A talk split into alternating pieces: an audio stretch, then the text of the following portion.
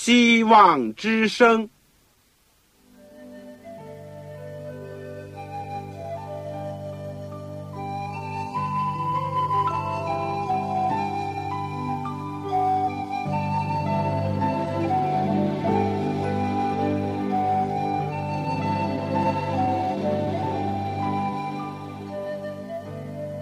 各位听众朋友，各位弟兄姐妹，欢迎您收听信徒培训这个节目。教会的兴旺，不单表现为人数众多，更要求教友的素质好。为了使教会真正达到人丁兴旺，又灵性健壮，希望之声特别为广大的信徒制作了信徒培训这个节目，满足主内同工同道的需要。信徒培训由黄牧师主讲，将有多种课程推出，欢迎弟兄姐妹们踊跃参加。下面我们就把节目时间交给黄牧师。各位亲爱的弟兄姐妹，各位组内的同工同道，你们好，我是旺草，欢迎你们收听希望之声的信徒培训的节目。今天我们是第六门课教牧学的第六讲。我们要讲到关于辅导的工作。我们所用的经文是在旧约以赛亚书第九章第六节和新约路加福音第四章十六到二十二节。在我们学习之前，让我们一起祷告。亲爱的父，我们谢谢你，赞美你。我们有机会一起领受主的话语，愿圣灵能够在我们心中运行。也打开我们的眼睛，使我们能够看见主耶稣基督的荣美，以及你天父的大爱。天父也使我们因着受你爱的感动，去能够在这个世界上为你做见证，而且宣扬主的真道。天父帮助我们，因为我们知道在今天的时代有许许多多的问题，是我们自己所无能为力的，我们就全然的仰望你。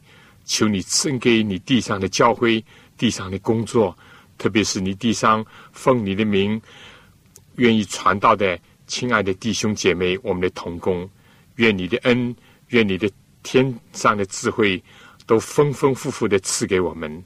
我们这样的祈求是奉靠主耶稣基督圣名，阿门。教牧学第六讲辅导工作。随着人类进入现代社会，特别是临近二十世纪的末了，生活现象越来越繁复。不论是世界的局势、社会的问题、家庭的境遇、个人的经历，都十分的复杂。外面的一切现象，不仅仅是人心和人际关系的一个反应，同时呢，他们又反过来影响人的精神状态。除此之外呢，人的生老病死都带来各种的困扰。单单以生这个领域吧，还有许许多多人生不同的阶段要面对和处理的问题，比如说交友啦、择偶啦、婚姻、生育和升学求职等等的问题。辅导性质的工作呢，其实是。自古就有的，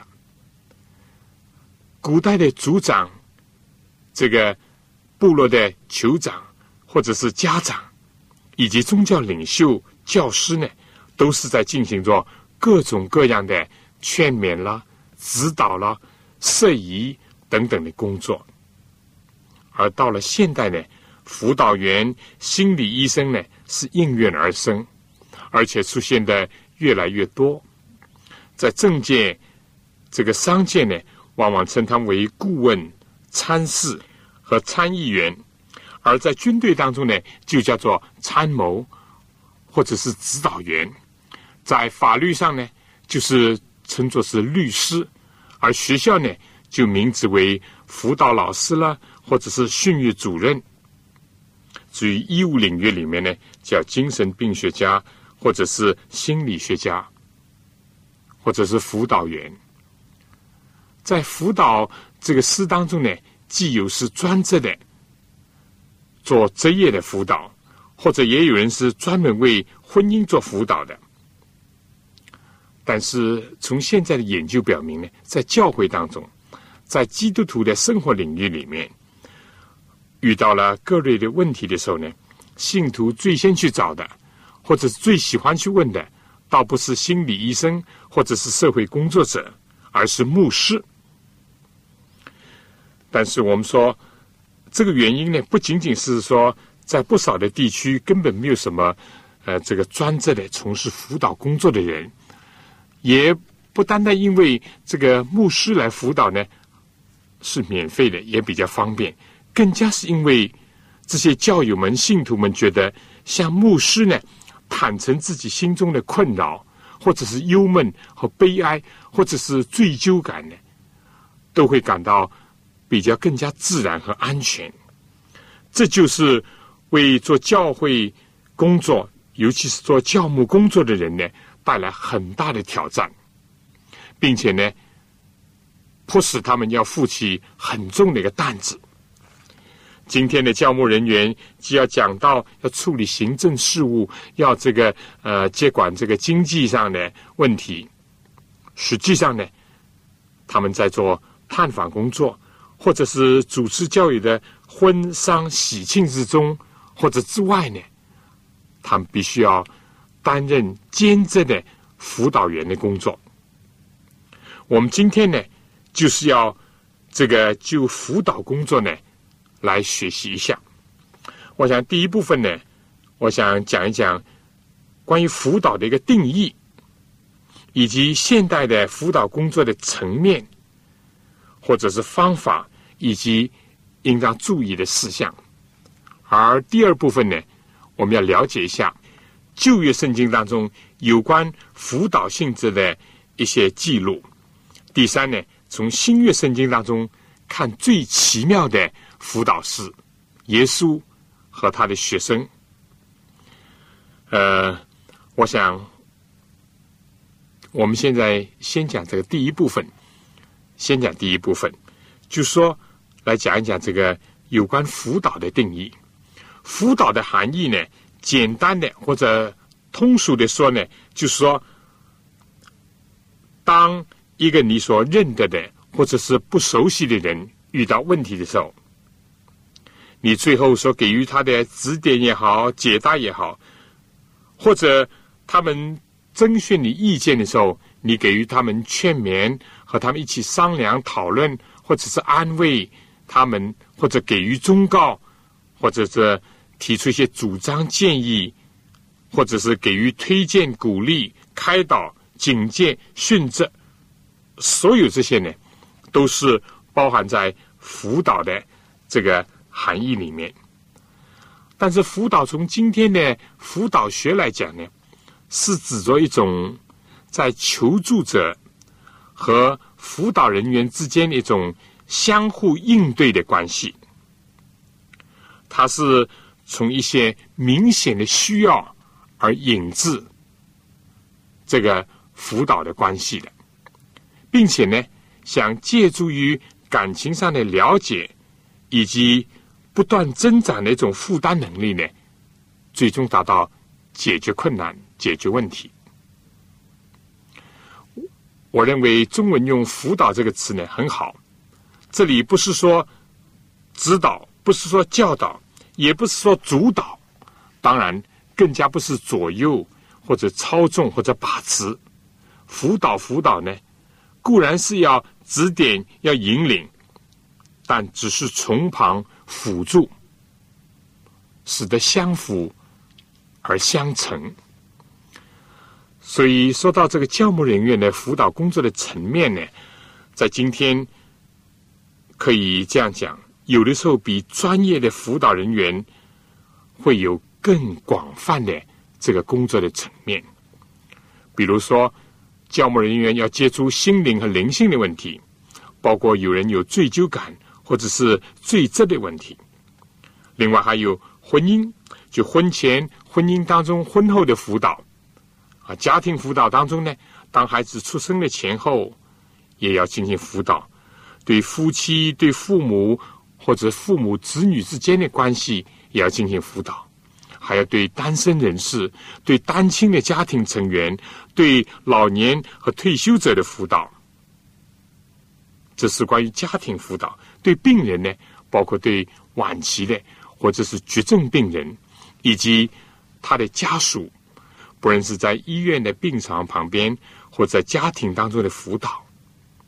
而且也包括了对精神病患者和他家庭成员的辅导，至于对招商之家，包括在病人垂危的时候，以及在病人过世以后，在丧礼、这个葬礼当中，或者是在这个以后的家属的忧痛期当中的进行的辅导。当然，还有我们在前面提到过的。不论是升学啦、选择朋友啦、就业啦、迁居啦、投资啦，各个方面，真可以说是在生活领域里面各个层面无所不包。好，现在再来讲一讲这关于辅导的方法。当然了，关于这个辅导的时间、地点、场合、进程、辅导的次数，或者是怎么样开始、怎么样终结。以及所有其他的有关技术性的安排，以及采用的方式，比如说是个别的问答啦，或者是小组的辅导啦，或者是发问卷啦，或者是叫人阅读啦，或者在利用阴影的这个器材或者设备，以及进行家访和调查等等各种方法。我们说这么多，我们今天。不能一一的细讲。事实上，辅导学是专门的一个课程，可以讲一个学期的。但我想呢，简单的提一下，在这个进行辅导问答的时候的一般的原则。我们说，首先要建立起一种相互的，不是单向的关系，而且呢，要在这个真正的暴露出需要以及问题的这个基础上呢。就来到了对来访求助者感情的认知这一步了。在这点上呢，我想提出几点，因为我们有的时候会有疏忽的。第一，对辅导的教牧人员来讲呢，首先不是讲，而是听，并且是仔细的听、注意的听，就是听这些前来。求助者所讲的一切，先任他自由的表达、反应，或者是陈述，以及描绘各种的事物或者是事情，尤其是在第一次当中，更加要注意，而且要凝神的倾听。从这个当中呢，你可以了解、发现，并且会认识。很多的事情，但是更重要的是，是认识他的本人，以及和他有关系的人的各种情况。当然了，要指出，如果遇到有些人是开无轨电车的，或者是老是兜圈子、重复的谈话呢，那么你就想办法把他带回来。如果是遇到有些是不习惯、不愿意、不肯开口。多讲的呢，那么你就要善于启发诱导。但是不管怎么样，总要记住，听呢，有的时候比讲更加重要。而且呢，你必须要透过表面上所听到的，来看到他的真情实意到底是什么。第二点呢，紧接着呢，就要对他的感受呢。要有反应。来访求助者呢，往往谈到过往的事情，或者是谈到现状，甚至于由于预感将来的时候呢，他都会有一些喜怒哀乐、爱恶欲的种种的感情的流露。这时候，你作为一个辅导者，作为一个教牧人员呢，你不能对这些呢无动于衷。否则话呢，他心里会想，你是对他漠不关心，或者呢，认为他自己实在是好像是对牛弹琴。所以这个时候，你必须要对他的感受呢要有所反应，这使他会感到你理解他，理解他的感受。当然，你在这个阶段里面只需要响应他的感受，并不等于说对他的感受的是非曲直来表态，不需要。然后呢，第三步呢，就来到了。要发展感情的一种神往和投入，你不单单是要有感情的反应，而且呢，你要发展一种神往和投入。意思就是说呢，你要设身处地的去感受他的情绪，并且意识到他的言下之意，或者是问题的更深的一个症结。在这个阶段呢，往往只能心领，而不能借助言传，常常是靠着直觉，而不是依赖他明说。你必须要有同情、关怀、爱心，才能够进入到这种状态。但是呢，也必须提到，人的感情呢，应当是有范围的。有制约和平衡的，特别是要受真理的一个检验，不能无穷的放纵，或者是发泄而不问他的是非。我举例说，如果是对一个因着儿子遭到车祸死亡这样的母亲呢，乐表同情，和使自己呢尽量投入到这个。他的这个情绪当中去呢，这是很好的，没有问题的。但是如果对一位声泪俱下讲述自己的丈夫种种的缺德，或者是呃种种的坏处的一个妇女呢，你就应当有所不同，要注意，不能太投入。我们知道，在婚姻家庭的辅导当中，有些辅导者的同情投入呢，有时候容易被误会。或者呢，有的时候因为自己太过投入，以致自己呢情迷失足，这一点呢必须要留意。好，到了下一步呢，就是说要有力的、确切的了解求助者的个性呢。我们说就必须要了解他的个人的愿望，他到底是想什么？他讲了这么多。或者是流露这么多感情，到底要达到什么目的？这个呢，就要善于观察分辨，并且呢，知道他在人际关系或者人和环境或者人和他自己，就是说和他的良心和他的上帝之间的关系的种种的矛盾、冲突或者失败，到底在哪里？也要明白。这样呢，才能进一步的做好这个辅导的工作。而另外一点呢，也就是必须要通过多方面的合作或者帮助。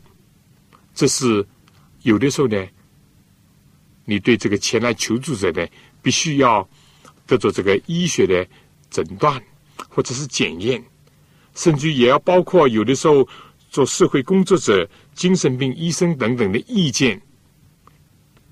还要参考他本人过往的病历、生活史等等，所以教牧人员在许多方面呢，我们说我们应当承认，我们仅仅就一般的尝试，或者是多数人并没有受过专业的训练。所以，如果教务人员要从事辅导工作的话呢，有的时候必须要像在医院当中常常出现的会诊那样，就是邀请吸纳其他许多的专业人士的。这个意见和贡献，有的时候呢，也必须要转正，就自己无能为力的，千万不要不懂装懂。这个不会处理的就随便处理，不该判定的就轻易的说话，因为这样呢会引致很严重的后果。因为我们知道，有的时候这个案呢是非常的复杂的，在表露的感情下面呢。隐伏着多种的动机，必须要综合各方面的了解、认识、资料和检验呢，才能够对求助者的整个情况有一个较比全面的看法。最后呢，在这个辅导工作当中呢，还有重要的一点，就是要明确最终是谁的责任。如果说一个病人经过确诊是急性的盲肠炎，那么要动手术，或者说可以这样讲，那个时候要令病人呢消除痛苦呢，可能主要的责任是在外科医生或者是其他有关的护士身上。但即或如此，我们说在一定的程度上还是需要病人的配合。更何况是心理辅导呢？如果没有本人的配合，没有自己愿意解决问题或者找到方法去应付困难、压力等等的话呢，那么就不能成事。因为我们以前已经讲过了，辅导辅导呢只是辅助而已，不能起到一个主导的作用。这点是做辅导工作的人以及求助者双方。都必须要清楚的明白的。辅导者呢，在理解、同情求助者的基础上呢，要帮助他找出问题，并且帮助他寻找到解决的方法，或者是所要达到的目的，而且要让他本人自己去谋求以及去取得。别人，不管是朋友也好、家人也好，甚至辅导人也好，不能这个代替的。讲到这里呢，我说，既然作为教牧人员，如果求助者是一个教友，或者至少是有些是不反对，甚至愿意接受基督教的人，那么作为基督教的辅导人士呢，最后必须要仰赖的不是自己的聪明、知识或者判断，而是要把求助者带到、介绍到没有差错的上帝。全能慈爱的天赋以及人类的救主面前，我想至少这一点是基督教辅导人员、教牧人员和一般的辅导人士、心理学家不同之处。所以在每一次的辅导时候呢，不妨选用一两节合适的经文呢，给予启发、安慰、鼓励和训勉，尤其是在结束之前。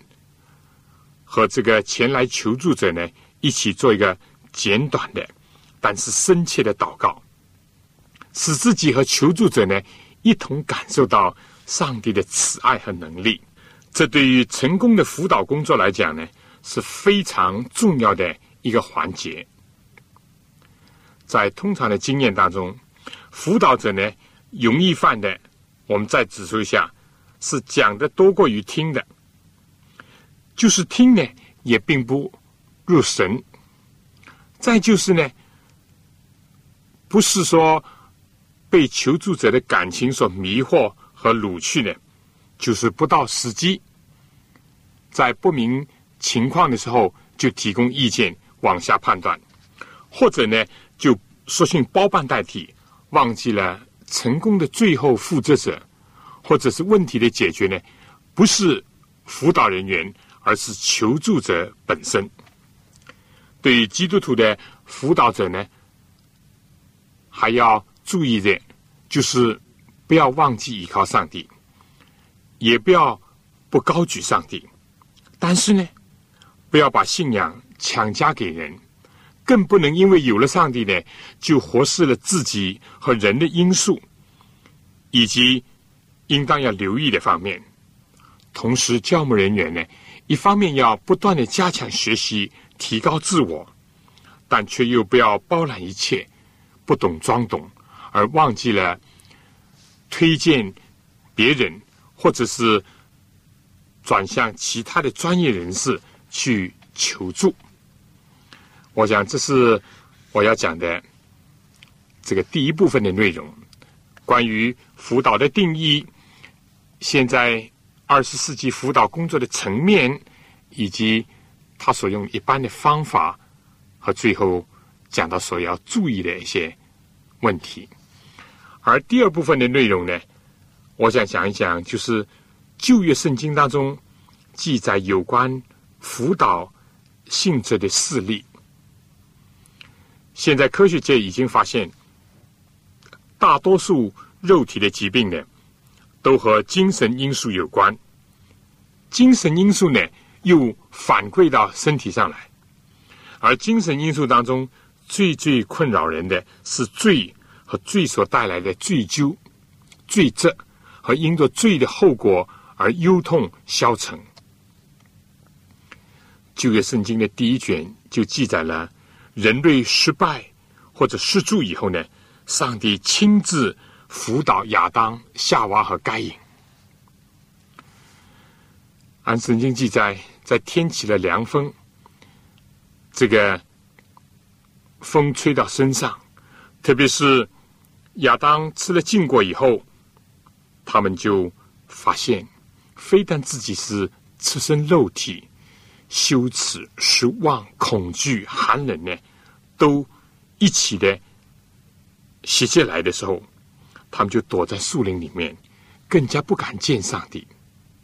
他们有问题，但是不敢找上帝，所以上帝呢就找他们，并且开始用启发式的一种方法呢辅导他们。创世纪第三章第九节说：“耶和华上帝呼唤那人，上帝用作慈爱的、带着磁性的声音，而不是恶质的声音，对他说：‘你在哪里？’如果上帝这个立言。”解释的话，那么他们可能会这个逃得更远，躲得更深。上帝是全知的，他当然知道他们在哪里，现在的心情又是如何。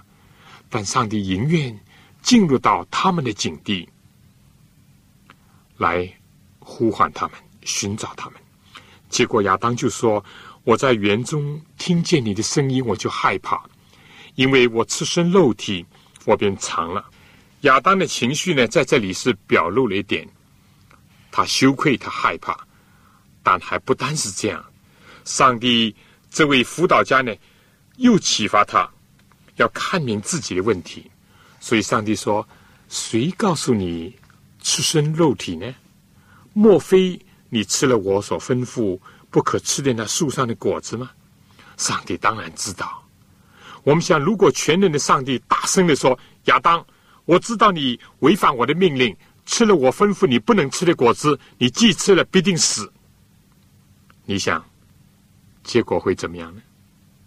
圣经记载，亚当说：“你所赐给我与我同居的女人，她把树上的果子给我吃，我就吃了。”亚当并没有直截了当的把这问题呢端出来说：“我吃了。”而是兜圈子，所以上帝就一步一步的从夏娃到蛇，逐一的入手，直到让亚当夏娃呢意识到自己的罪以后呢，上帝最终还是给人希望，并且要亚当呢亲自宰杀羔羊，以解决自己招来的罪和罪的后果的问题。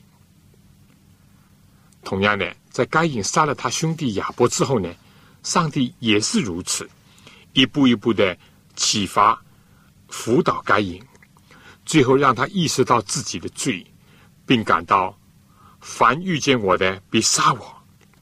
就是到了那个时候，上帝就再给他一个悔改的机会。上帝说：“凡杀该隐的，必遭报七倍。”耶华就给该隐立了一个记号。免得人遇见他就杀他。辅导的目的是要帮助愿意解决问题的人，先是认识问题，在他认识了以后呢，就给他以指点、鼓励和希望。上帝对待亚当、夏娃是如此，对待该隐也是如此。上帝亲自进行这个辅导人类的工作，他最关怀的是人的罪的问题。我们从圣经里面发现，上帝是这样，上帝的仆人、先知或者是祭司呢，也是在旧约时期的主要从事辅导工作的人。另外，我们再看，在婚姻和家庭问题的辅导上，先知拿丹对大卫的启发帮助呢，是一个很好的例子。当大卫做王，而且已经自己有了妻室，但在各种因素，特别是罪的引诱下，在他自己私欲的发动下，他在婚姻和家庭的问题上闪出了红灯。他在王的淫威之下呢？和有夫之妇八十八呢同居，以后呢，他为了免得丑事暴露，又设立了奸计，谋杀了八十八的丈夫，也就是大卫手下忠勇的战士乌利亚。在那样的时候，尽管他一时得逞，但是无疑大卫的心情是非常沉重的，正像他。日后所写的诗篇五十一篇和诗篇三十二篇所记的，他的心里面很不平安，但是呢，又没有清楚自己犯罪的一种严重性以及恶劣的影响，所以圣经说，耶和华差遣拉单去见大卫。拿单到了大卫那里，对他说，在一座城里有两个人，一个是富户。一个是穷人，富户呢有许多的牛群羊群，穷人除了说买来的养活了一只小母羊羔以外，别无所有。羊羔在他家里呢，和他的儿女一同长大，吃他所吃的，喝他所喝的，睡在他怀中，在他看来如同女儿一样。有一个客人呢，来到这个富户的家里。富户呢舍不得从自己的牛群羊群当中取一只，预备给客人吃，却取了那穷人的羊羔，预备给客人吃。大卫呢就是恼怒那个人，对拿单说：“我指着永生的耶和华起誓，行这样事的人该死，他比偿还羊羔四倍，因为他行事呢没有连续的心。”拿单对大卫说。你就是那人。以后呢，先知拿单列举了上帝所已经赐给大卫的许多的福分，以及大卫犯这个大罪的一种严重。大卫清醒了，就说：“我得罪耶和华了。”我们知道，哪怕大卫一时满足了他肉体和眼目的情欲，但是呢。大卫有一段的时间呢，他是良心有愧不安，而且呢，他不认罪，直到上帝借着先知拿单用机智妥善的辅导的方法启发他，以后也训斥他，使他猛然醒悟，他就认罪了。上帝紧接着又通过先知呢，立刻宣布耶和华已经除了你的罪。你必不至于死，只是你行这事，叫耶华的仇敌大的亵渎的机会，故此如何如何。我们知道世界上一般的辅导呢，除了要付不少的钱，往往呢，辅导者是等着这个求助者来寻找帮助的，但上帝的辅导呢，往往是他首先来寻找拯救。是上的灵魂和身体。另外，上帝和他的仆人的辅导呢，总是给人幕后有指望，而且向人所怀的呢，总归是赐平安的意念，而绝不是回避问题和他的真正的性质，或者是主要是为了要审判和降灾祸。不是的，上帝爱人，爱护罪人。甚至于也希望恶人能够回头得到新生，但是上帝绝对不取悦于人，或者是掩盖难以避免的后果。而在沙漠耳记上又记载了以利对哈拿的辅导上，就显得不高明了。哈拿呢，因为自己不能生育，她丈夫呢虽然爱她。但她丈夫的妾，因为自己有了孩子呢，就激动哈拿看不起他，以致哈拿呢，圣经说哭泣不吃饭。有一次呢，她的丈夫和她到示罗的圣殿那儿去。圣经上说，哈拿心里愁苦，就痛痛哭泣，祈祷耶和华，而且也许愿。哈拿在上帝面前呢，不住的祈祷。但是那个时候的大祭司以利呢，定睛看他的嘴，但不去听他所说的，就以为他是喝醉了。以利，这位应当是辅导以色列人领袖呢，竟然说：“你要醉到几时呢？你不应该喝酒。”哎，这样的父母官或者宗教领袖，或者是为人教师以及给人做辅导的，那么真是令人苦上加苦，忧上加忧了。我想约伯的三个朋友呢，也可以列在这一类的。人中，我们再看一个事例，就是莫迪改对以斯帖的优美的辅导，以及所成就的拯救全民族的一件大事，正好和哈曼这个坏军师、恶参谋，几乎想借着亚哈水鲁的手，杀害无数无辜的男女老幼，形成一个鲜明的对比。真是人言可畏，一言兴邦，一言丧国。有的辅导呢，好像生命树的果子；有的所谓的顾问、参谋，竟是提供了令人犯罪上升的结果而已。而第三部分呢，我就要讲从新约圣经当中看奇妙的辅导大师，就是耶稣基督。以及他的学生们所做的工作，我想在我讲之前呢，先请大家听一首歌《恩有耶稣》。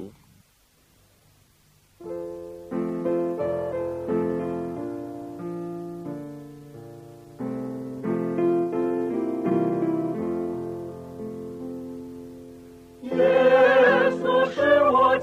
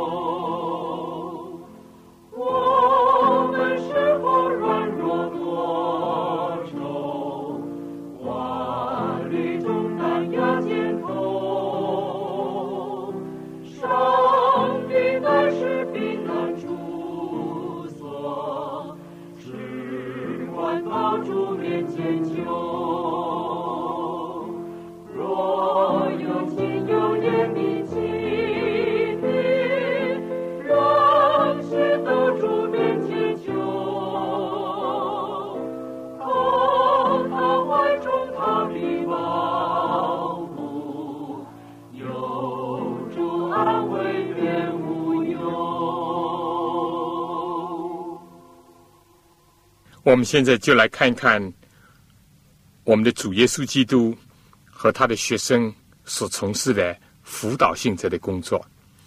在圣经当中呢，我们说对基督的称呼呢有上百种以上，比如说好牧人啦、人子啦、活水的泉源啦、生命的粮啦等等。但在旧约以赛亚书的预言中呢，讲到他说：“因有一婴孩为我们而生，有一子赐给我们，政权必担在他的肩头上，他的名称为奇妙、测试、全能的神、永在的父、和平的君。这位身兼君王、上帝、众人的父的基督呢，也是奇妙的测试。”测试呢，我们就知道是指着顾问、参谋、辅导家的意思。事实上，耶稣基督还是有史以来最奇妙的辅导者呢。旧约圣经告诉人，远在人类历史的最早期，上帝就为我们人类从事辅导的工作。尤其是当人犯罪堕落以后，更加是这样。以后呢，也借着他的仆人、使女。就是男女先知啦，或者是祭司呢，为他的百姓呢担任这个辅导的任务，也把圣经呢留给人，所以信上帝人可以借着祷告和读神的话语，就圣经呢和主交通，把我们各种问题呢都带到上帝的面前，接受他的光照和教导，也接受他的帮助和指点，但是最亲切。最确切的是，主耶稣基督亲自来到这世界上，和人面对面的交谈来往。我们现在呢，先从约翰福音的这个部分的记载当中来看看，主耶稣在世界上是怎么的奇妙的对各种人，在各种情况下和各种有需要的人交通来往，辅导他们，成为他们的。良师益友。我们看约翰第一章，这个看到呢，尽管拿单也呢讲了这话，说拿山了还能出什么好的吗？尽管他受了这个观念，而且呢，这观念又使得他困扰，因为他的朋友既然来救了耶稣，归信了他。但自己呢，也确实一直是在等候弥赛亚。不过弥赛亚怎么能够从不见经传呢？又是蒙上了臭名的拿撒勒出来呢？他疑团困扰在心里面。耶稣这位高明的辅导者呢，尽管听见拿撒勒讲这样冲撞的话，非但不不斥他，或者是。对他恼怒，相反的指出：看啊，这是个真以色列人，他心里没有诡诈。那当然就有点奇怪了。结果就对耶稣说：“你从哪里知道我呢？”耶稣说：“腓力还没有招呼你，你在无花果树底下，我就看见你了。”一个好的辅导者是一个敏锐的观察者。一个能够从表面的话语上看到人的内心的人，一个好的辅导者是一个不爱听顺耳话、恭维话的人。就这样，拿丹叶就说了：“拉比，你是上帝的儿子，你是以色列的王。”耶稣不单单是到此为止，主更进一步的指出了一个远景。耶稣讲：“因为我说在无花果树底下看见你，你就信吗？你将要看见比这更大的事。”耶稣非但达到了取消拿单叶的这个困惑之处这一步，而且在肯定赞许他以后呢，更加指出他的方向。这就是主耶稣进行辅导工作的另一个特色。我们再来看。约翰福音第三章记载耶稣怎么样辅导一位德高望重、年龄大、学问好、地位高，但是在属灵的事上仍然是幼稚无知的人。耶稣这位辅导者呢，从尼哥底母晚上来，而不是白天来，见他，而且一开始呢，对他恭维一番，耶稣就看到了他的内心的真情实意了。这个耶稣这位辅导者呢，以后就一步一步的启发、教导、帮助尼哥底母，同样的，让他消除了对信仰的困扰，并且开始去明白重生的道理和天国的奥秘。我们再来看约翰福音第四章的记载。这里记载耶稣对井旁的撒玛利亚妇人做辅导工作。耶稣呢，开始围绕着水，从讨水喝，一直讲到活水，然后呢，再叫这个妇人的丈夫来。这里面呢，正揭示出妇人心中的干渴、困惑，以及积月掩盖的事情。当妇人想这个金蝉吐渴，或者是调虎离山的时候呢，耶稣进一步的启发辅导他，一直到最后，非但让这妇人的重担卸下，认识了弥赛亚，并且最后呢，还在他的本族本乡为耶稣做见证，引导许许多多人信从弥赛亚。我们可以试想一下，如果换一个人。不能够同情、体谅或者机智的去对待这个在烈日当空顶着水罐、背着左邻右居来打水，但是内心却像沙漠那样干渴，心灵就好像水壶当中动荡不定的水那样。那么，你想想，如果是用另外一个方法的话，结果又会怎么样呢？啊，耶稣基督真是。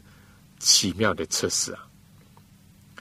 好，我们再来看下面一章《约翰福音》第五章，简单的记录了耶稣对病疗三十八年的毯子所做的辅导和医治的工作。耶稣首先在许许多多的病人当中观察到，别是大池旁有一个躺了许久、动弹不得，而且心灵常常被失望冲击的人。耶稣就问他：“你要痊愈吗？”这种亲切、温柔、同情又满含希望的一种挑战的话，再一次的激起了这个毯子的信心的响应，以及吐出了他自己内心的隐衷。他说：“先生，水冻的时候，没有人把我放在池子里。”我正去的时候，就有别人比我先下去。耶稣就鼓起他的信心和勇气，吩咐他起来，拿起你的褥子走吧。耶稣同情他，了解他的处境和困难。耶稣鼓励他，并愿意以神能使他得以新生，也解决他自己所意识到的困难。但我们知道。他最后的得以改变，还是要凭借着他自己的信心的响应和行动上的配合。另外，在这个第五章十四节又这样记载：后来耶稣在店里遇见他，对他说：“你已经痊愈了。”这就是再一次的肯定他、兼顾他，同时呢，也提醒他、忠告他，不要再犯罪。恐怕你遭遇的更加厉害。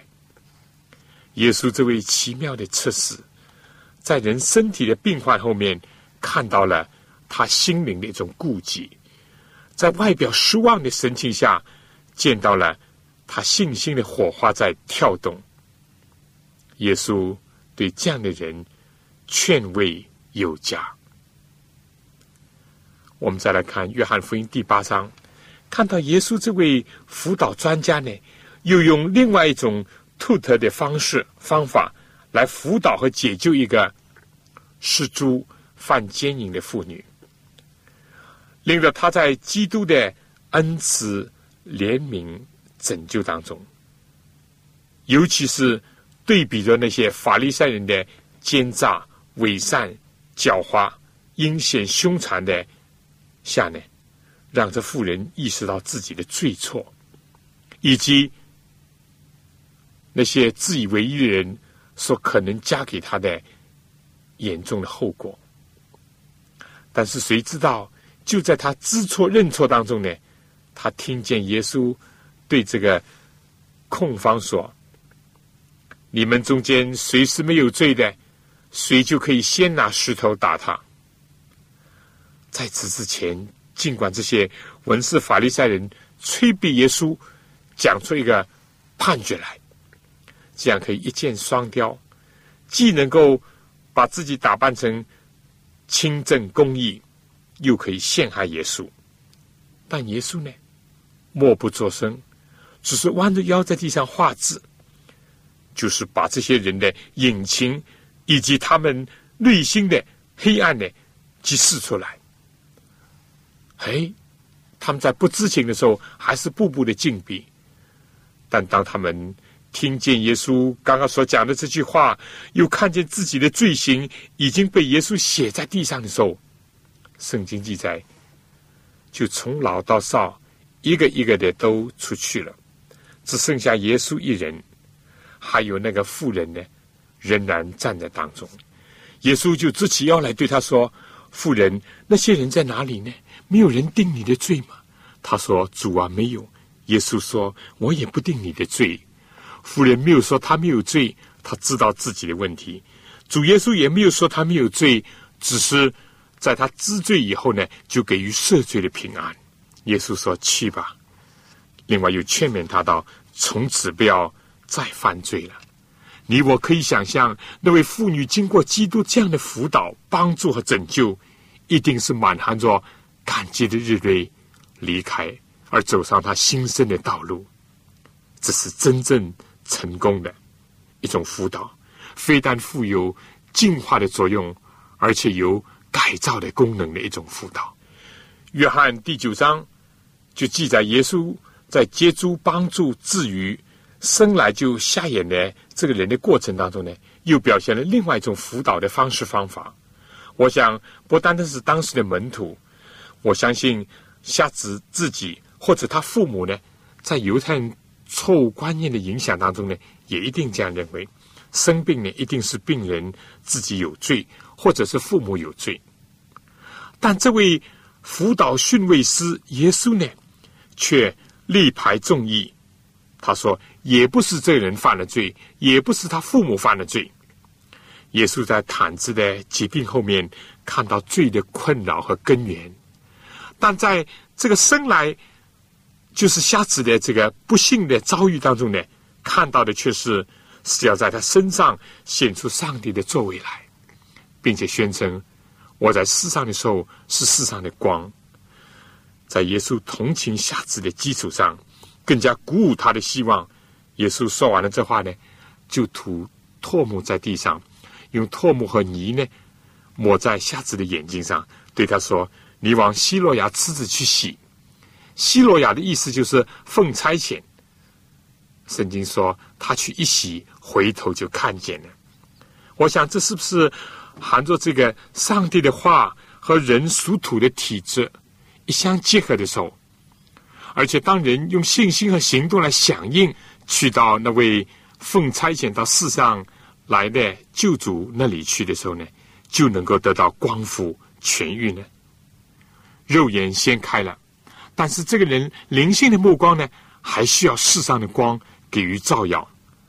当瞎子得到医治的时候呢，他只是听见耶稣的声音，但是未见其人。圣经记载，耶稣听说他们。把他赶了出去。后来遇见他，就说：“你信上帝的儿子吗？”他回答说：“主啊，谁是上帝的儿子？叫我信他呢？”耶稣对他说：“你已经看见他，现在和你说话的就是他。”他说：“主啊，我信。”就拜耶稣。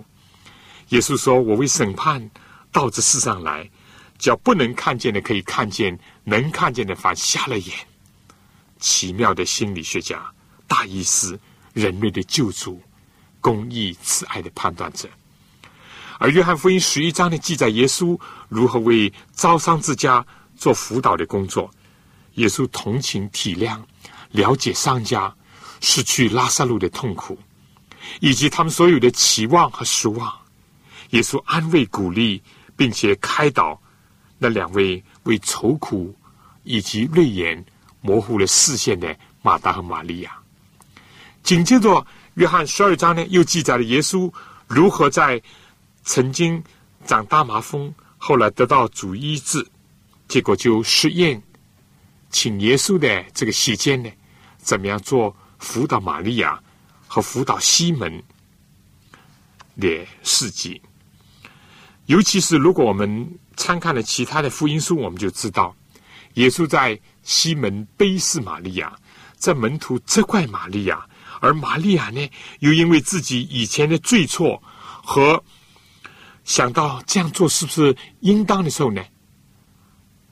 却是在一个处境非常羞愧万分，又是手足无措的时候呢，耶稣同情他，了解他，为他排难解围，而且安慰他，肯定他用香膏来膏他，这个是一个美事，甚至赞扬他，到普天下都要传扬这件事情。